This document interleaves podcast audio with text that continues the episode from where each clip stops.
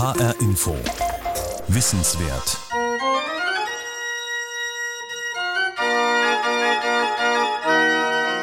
Orgelklänge in Wissenswert? Ja, das passt, denn es steckt eine ganze Menge Wissenschaft im Orgelbau. Die Orgeldetektive haben wir die Pfingstausgabe von HR Info Wissenswert überschrieben. Mein Name ist Regina Oehler. Ende 2017 hat die UNESCO den Orgelbau in Deutschland zum Weltkulturerbe erhoben. Es gibt hier viele berühmte Orgeln, geschaffen von berühmten Orgelbauern. Zu ihnen gehört Arp Schnittger. Er galt vor 300 Jahren als einer der wichtigsten Orgelbauer überhaupt. Einer seiner berühmten Orgeln steht in der Kirche, in der Arp Schnittger auch begraben ist. Aber die Orgel war bis vor kurzem nicht gerade in einem präsentablen Zustand. Zwei Jahre lang wurde das kostbare Instrument jetzt restauriert. Es sollte möglichst wieder so klingen wie das Original, das Abschnitt einst gebaut hatte. Dafür war viel wissenschaftliches Know-how nötig und viel Detektivarbeit. Der Wissenschaftsjournalist Frank Rotelüschen hat die Orgeldetektive über die Jahre bei ihrer Arbeit beobachtet. April 2015, Neuenfelde am Stadtrand von Hamburg. Eigentlich ein Dorf hinterm Deich, umgeben von den Obstplantagen des alten Lands. Im Zentrum St. Pankratius, 1683 erbaut, eine der wenigen Barockkirchen in Norddeutschland. Wir sind jetzt hier auf der Orgelempore beim Spieltisch, der Arbeitsplatz des Organisten. Hilger Kespol ist der Organist von St. Pankratius, sein Instrument eine kulturelle Kostbarkeit. Anno 1691 Gott allein die Ehre. Die Orgel ist alt, das verrät die Inschrift über den Manualen. Ihr Konstrukteur Arp Stittger, geboren 1648, gestorben 1719. Er baute dann die damals größte Orgel der Welt in Hamburg St. Nikolai. Und damit war er natürlich ein berühmter Orgelbauer. Sein Ruhm hat sich damals schnell verbreitet ein begnadeter Handwerker und ein Manager, der seine Werkstatt gut organisierte und seine Angestellten zu höchster Produktivität trieb. Mehr als 100 Orgeln haben sie gebaut, in Deutschland, England, Russland, Portugal und Spanien. Die von Neuenfelde sticht besonders heraus.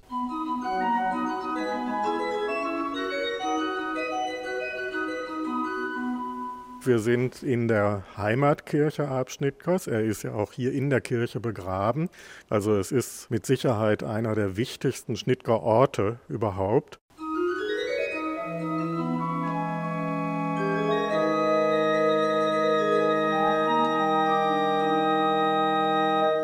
Diese Orgel ist die größte zweimanualige Orgel, die Abschnittger gebaut hat. Von den insgesamt ungefähr 1700 Pfeifen sind etwa die Hälfte original erhalten und die andere Hälfte ist im Laufe der Zeit ersetzt worden.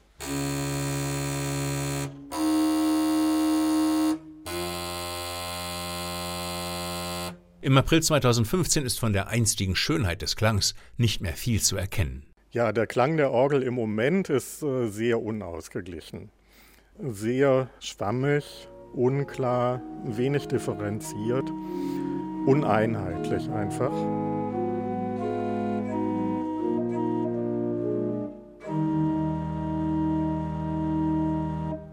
Wenn man da jetzt genau hinhörte, hörte man auch einige Mängel.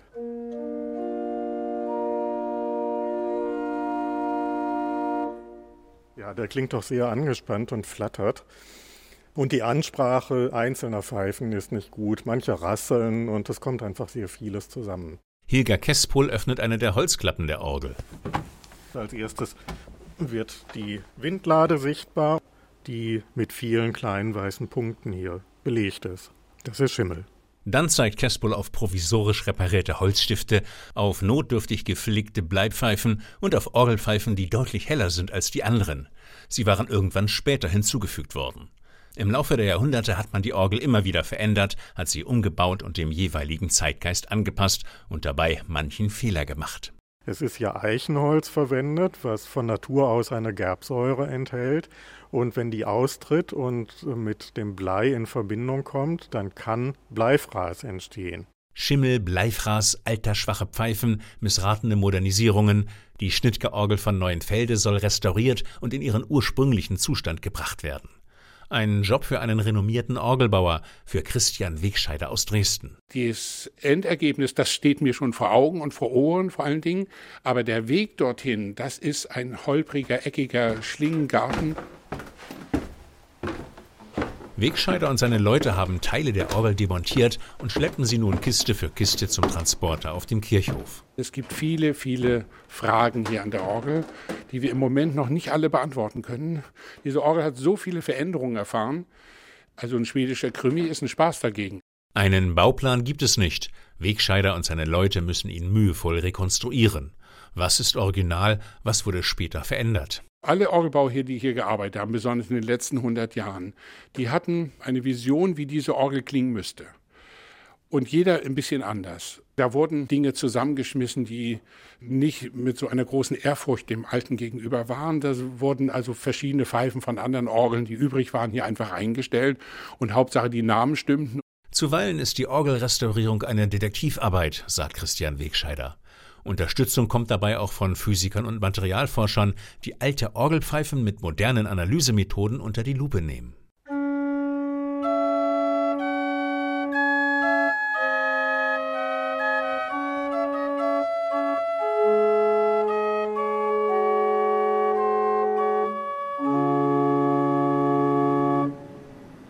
Hier haben wir die Möglichkeiten, sehr hoch zu vergrößern. Bremen das Fraunhofer Institut für Fertigungstechnik und angewandte Materialforschung. Bis zu 100.000-fach können wir hier Strukturen abbilden und haben hier auch die Möglichkeit des Nachweises der Elementzusammensetzung. Ingenieurin Andrea Berg zeigt ein Rasterelektronenmikroskop, ein Spezialgerät zur Materialanalyse. Normalerweise arbeitet ihr Team im Auftrag der Industrie und untersucht gebrochene Schrauben oder defekte Wellen. Geht irgendwo was kaputt, kommen die Kunden zu uns und wir gucken, woran hat es gelegen. Ab und zu nehmen die Experten aber auch Orgelpfeifen ins Visier. Seit einiger Zeit werden alte Bleibpfeifen wie die aus der Schnittgeorgel von Hamburg-Neuenfelde immer stärker durch Essigsäure angegriffen. Die Säure stammt unter anderem aus Kaltleim, den man bei früheren Reparaturen der Bequemlichkeit halber eingesetzt hatte. Was die Säure mit dem Blei gemacht hat, zeigt ein Blick ins Rasterelektronenmikroskop. Das Blei ist Verbindung eingegangen. Es haben sich unter anderem vor allen Dingen Acetate gebildet, aber auch Carbonate. Acetate sind Verbindungen mit Essigsäure, Carbonate entstehen durch Kontakt mit Kohlensäure. Normalerweise ist Blei ja relativ beständig, sagt Bergs Kollege Peter Plagemann. Es bildet sich auf der Oberfläche eine schützende Oxidschicht, die ist sehr dünn, deswegen sieht man sie nicht. Diese Acetate zerstören diese Oxidschicht. Und deswegen kann die Korrosion voranschreiten. Was ein bisschen heimtückisch jetzt bei dieser Art der Korrosion ist, ist folgendes: Die Korrosion findet in dem Orgelpfeife statt. Das heißt, von außen sieht man es kaum. Die Korrosion schreitet voran und keiner merkt es, bis es dann vielleicht zu einem Durchbruch kommt. Dann erkennt man es, aber dann ist es zu spät, denn dann ist die Pfeife eigentlich schon zerstört. Essigsäure allein reicht nicht, um das Blei zu schädigen, weiß Plagemann. Es muss noch ein zweiter Faktor dazukommen. Ohne Feuchtigkeit findet dort nichts statt. Nur dadurch, dass eine hohe relative Feuchtigkeit vorhanden ist, kann die Essigsäure wirksam sein. Und äh, wir gehen davon aus, dass die Feuchtigkeit in einem kritischen Bereich ist. In vielen Kirchen ist es zu feucht, ein Phänomen, das immer mehr zum Problem wird.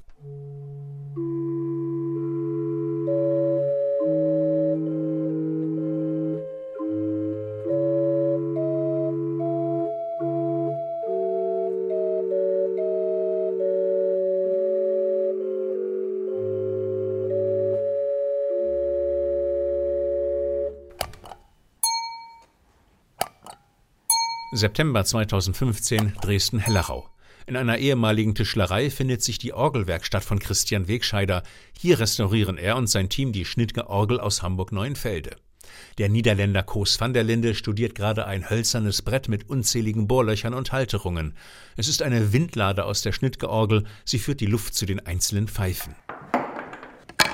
Mit einer Art digitalem Zollstock misst van der Linde jede einzelne Bohrung. Die Messwerte landen direkt im Rechner. Zur Kontrolle schaut er auf den Bildschirm und nickt zufrieden. Und dann sieht man dann wieder die Maße da, die ich hier gemessen habe, wie die da eingezeichnet worden sind. Das Messdatensammeln ist Teil einer aufwendigen Fleißarbeit. Die ganze Orgel von Neuenfelde wird am Ende 3D gezeichnet im Computer sein, dass man sich jedes Detail angucken kann. Ein akribischer 3D-Bauplan. Erst das Windwerk, früher bestand es aus großen Blasebälgen, heute verwendet man elektrische Gebläse. Dann die Windladen, das ist eine komplexe Mechanik aus Holz. Sie lässt den Luftstrom nur zu jenen Pfeifen strömen, die beim Drücken einer Taste erklingen sollen. Und Orgelpfeifen in allen Varianten, die großen für die tiefen Töne, die kurzen für die hohen. Manche klingen wie Flöten, andere erinnern an Trompeten, Posaunen und Hörner. Register, so heißen die verschiedenen Klangfarben. Erst wenn man mehrere Register kombiniert, ertönt der volle, breite Orgelklang. Das ist wirklich eine Art detektive Arbeit. Man sieht Spuren davon, wie der Orgelbauer genau vorgegangen ist. Man kann so ein bisschen in seine Küche reingucken. Das macht die Arbeit so faszinierend. Die zentrale Frage, welche Teile der Neuenfelder Orgel stammen vom Meister persönlich, was wurde im Laufe der Zeit verändert?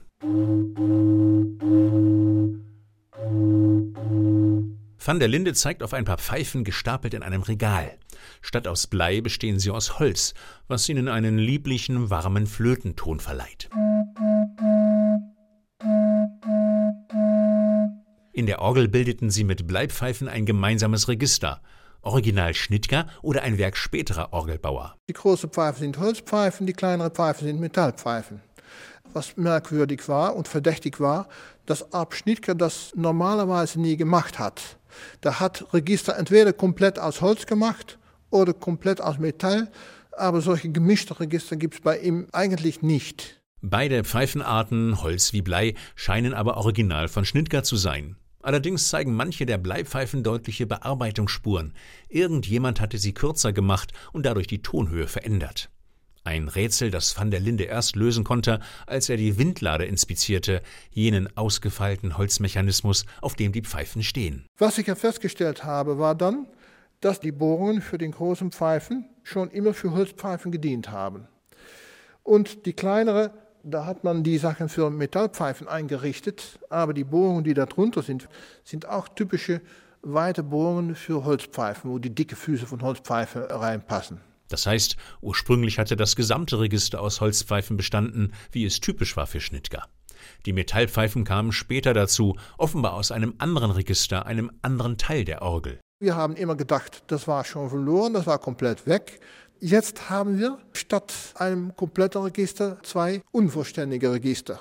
Was natürlich schön ist, wenn Teile von einem Register da sind, dann kann man die restlichen Teile versuchen zu rekonstruieren. Für die Restauratoren heißt das, sie müssen die kleinen Holzpfeifen nachbauen und die Bleipfeifen verlängern, um sie wieder an den Originalzustand zu versetzen. So versucht man aus alle Bruchstücke dann wieder was zusammenzutragen und so kommt man zu einer Rekonstruktion. Im Raum nebenan ist der Orgelbauer Hartmut Schütz damit beschäftigt, die Pfeifen der Schnittgeorgel herzurichten. Beulen rausdrücken, Risse zulöten, Mündungen korrigieren, begradigen, korrodierte Fußspitzen ergänzen. Manche Pfeifen werden nicht repariert, sie werden ersetzt. Das waren Pfeifen, die irgendwann in den 50er Jahren neu gebaut gewesen sind und die einfach nicht passen, weder in der Mensur noch in der Bauform noch im Material.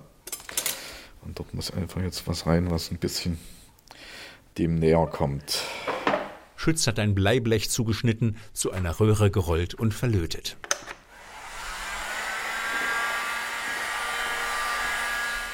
Nun trocknet er die Lötnaht mit einer Art Föhn. Dann geht er zu einer Maschine und bringt die Röhre aufs korrekte Maß.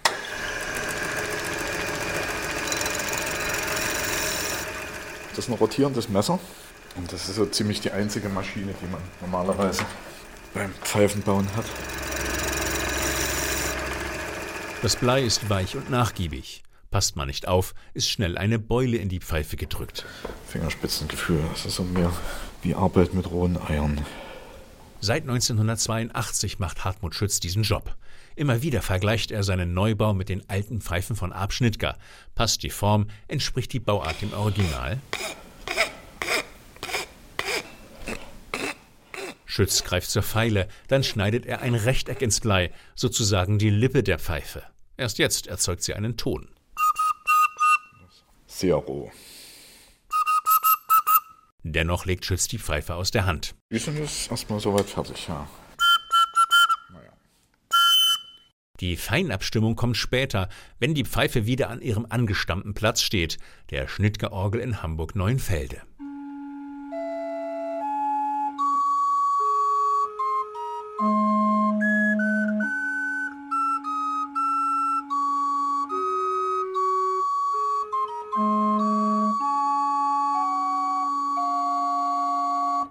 Problem ist, dass bei den sehr, sehr wertvollen, weil sehr alten Instrumenten wir verstärkt einen Verfallsprozess beobachten und wir versuchen herauszukriegen, was eigentlich die Ursachen sind. Die Hochschule für Künste in Bremen. Manfred Cordes fragt sich, warum das Problem mit dem Bleifraß in letzter Zeit immer größer wird.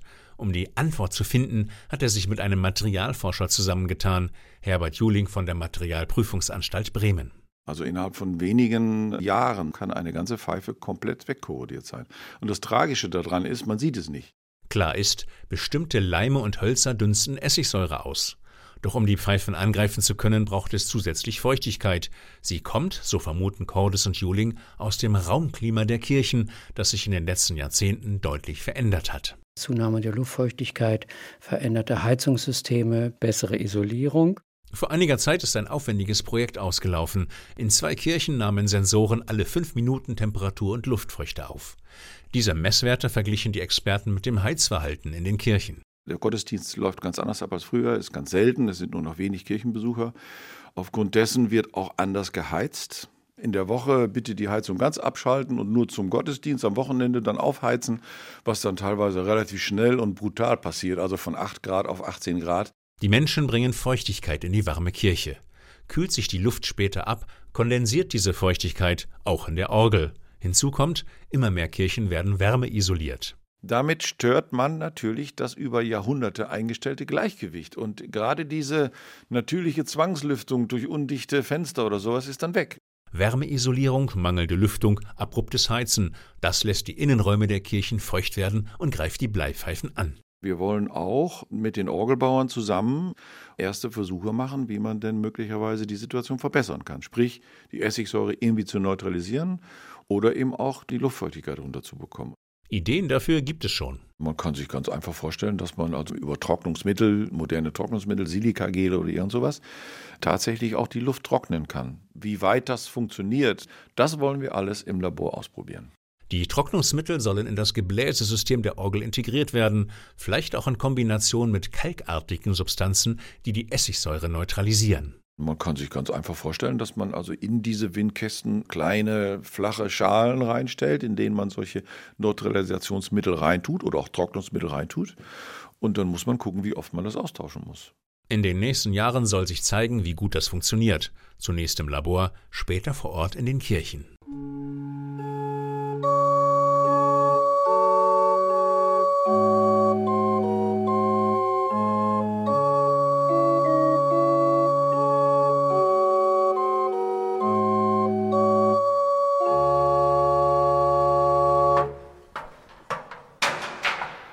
September 2016. Christian Wegscheider und seine Leute sind wieder mal nach Hamburg-Neuenfelde gefahren. Die meisten Pfeifen der Schnittger Orgel sind inzwischen auf Vordermann gebracht. Was jetzt noch zur Werkstatt nach Dresden gekarrt werden muss, sind die dicksten Brocken, die Bleibpfeifen für die Basstöne, knapp vier Meter lang, an die 100 Kilogramm schwer. Kannst du mithalten? Ja. Gut. Das hängen? Behutsam hebt Wegscheider eine der Pfeifen aus ihrer Halterung und hängt sie in einen Flaschenzug ein. Jetzt lasse ich langsam los. Achtung.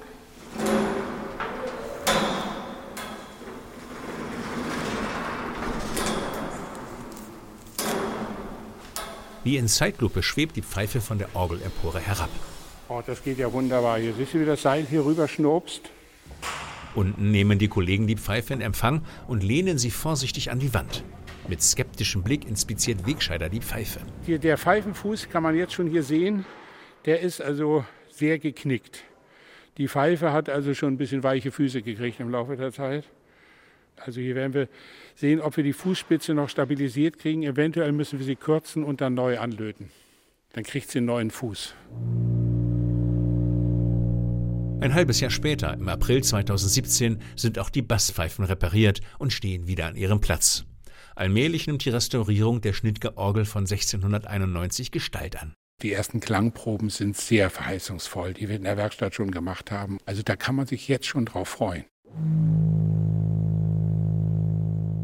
Nun folgt der letzte Schritt, die Intonation. Intonieren ist Klangfarbe, Lautstärke, Charakter der Pfeife. Man kann die Pfeife nicht einfach in die Orgel stellen und loslegen, sagt Markus Zeutel, der Intonateur.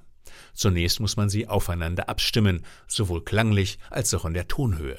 Dazu muss Zeutel jede der 1700 Pfeifen mit seinen Werkzeugen bearbeiten.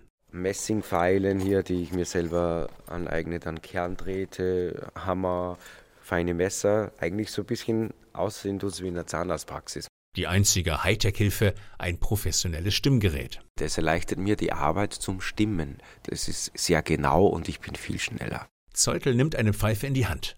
Passt ihr Klang zu den anderen? Hier überprüfe ich auch die Ansprache der Pfeife. Das heißt, wie schnell kommt die Pfeife in den Ton? Ist sie ein Tick zu langsam, sagen wir? Diese Pfeife zum Beispiel hier ist einen ganz kleinen Tick zu langsam. Die mache ich jetzt schneller, indem ich mit dem Draht Kern nach unten schlage. Spricht anders an. Das Schlagen mit dem Draht verändert den Kern, einen Teil des Innenlebens der Pfeife, um eine Nuance und damit ihren Klang. Zufrieden? Ja, perfekt.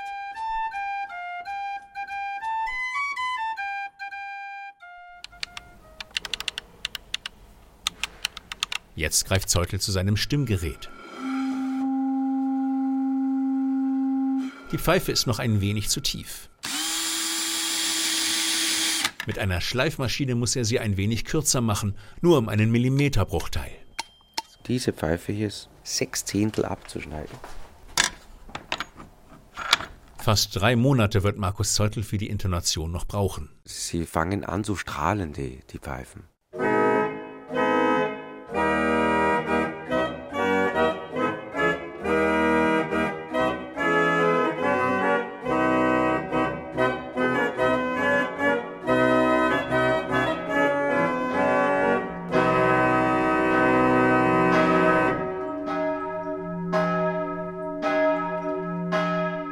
Sommer 2017. Organist Hilger Kespol steht in der Neuenfelder Kirche und zeigt auf eines der Kirchenfenster. Neben dem Kippmechanismus ein unauffälliges Kästchen. Wir haben jetzt eine relativ aufwendige Klimasteuerung in der Kirche. Es gibt kleine Elektromotoren an den Fenstern und über Computer und viele Fühler, die in der Kirche verteilt sind, können die Fenster also automatisch geöffnet und geschlossen werden. Es geht dabei vor allen Dingen um die Luftfeuchtigkeit. Wird die Luft in der Kirche zu feucht, öffnen sich die Fenster automatisch und lüften den Innenraum. Eine Maßnahme gegen Schimmelbildung und Bleifraß. Die Restauratoren haben alle Pfeifen, die nicht von Abschnittger stammen, ersetzt durch neue, originalgetreu nachgebaute Pfeifen. Die Pfeifenmacher haben zuerst die vorhandenen Originalpfeifen restauriert und dabei die nötigen Erkenntnisse gewonnen, um den Rest rekonstruieren zu können. Haben die Fachleute ihr Ziel erreicht, eine Restaurierung, die das Instrument möglichst nahe an seinen ursprünglichen Zustand bringt? Wir glauben alle, dass wir sehr, sehr dicht daran sind. Die Fertigungstechniken im Pfeifenbau sind so verfeinert, dass wir jetzt doch davon ausgehen können, dass wir viel, viel näher dran sind. Und wie klingt sie nun, die restaurierte Schnittgeorgel aus Hamburg-Neuenfelde?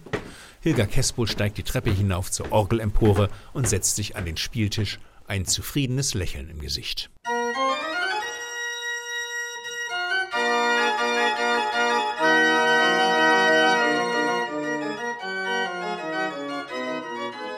Es ist unglaublich schön geworden. Alle Erwartungen haben sich erfüllt. Es klingt fantastisch.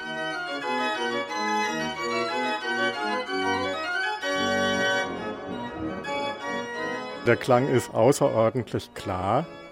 Das ist einfach der Klang, so wie man sich das als Organist wünscht.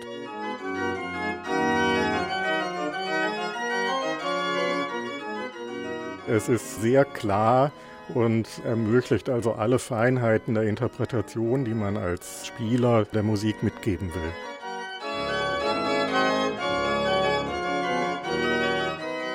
Zwei Jahre hat die Restaurierung gedauert, eine knappe Million Euro hat sie gekostet. Heute ertönt die Orgel wieder an ihrem ursprünglichen Glanz und ist damit die vielleicht beste Schnittgeorgel überhaupt.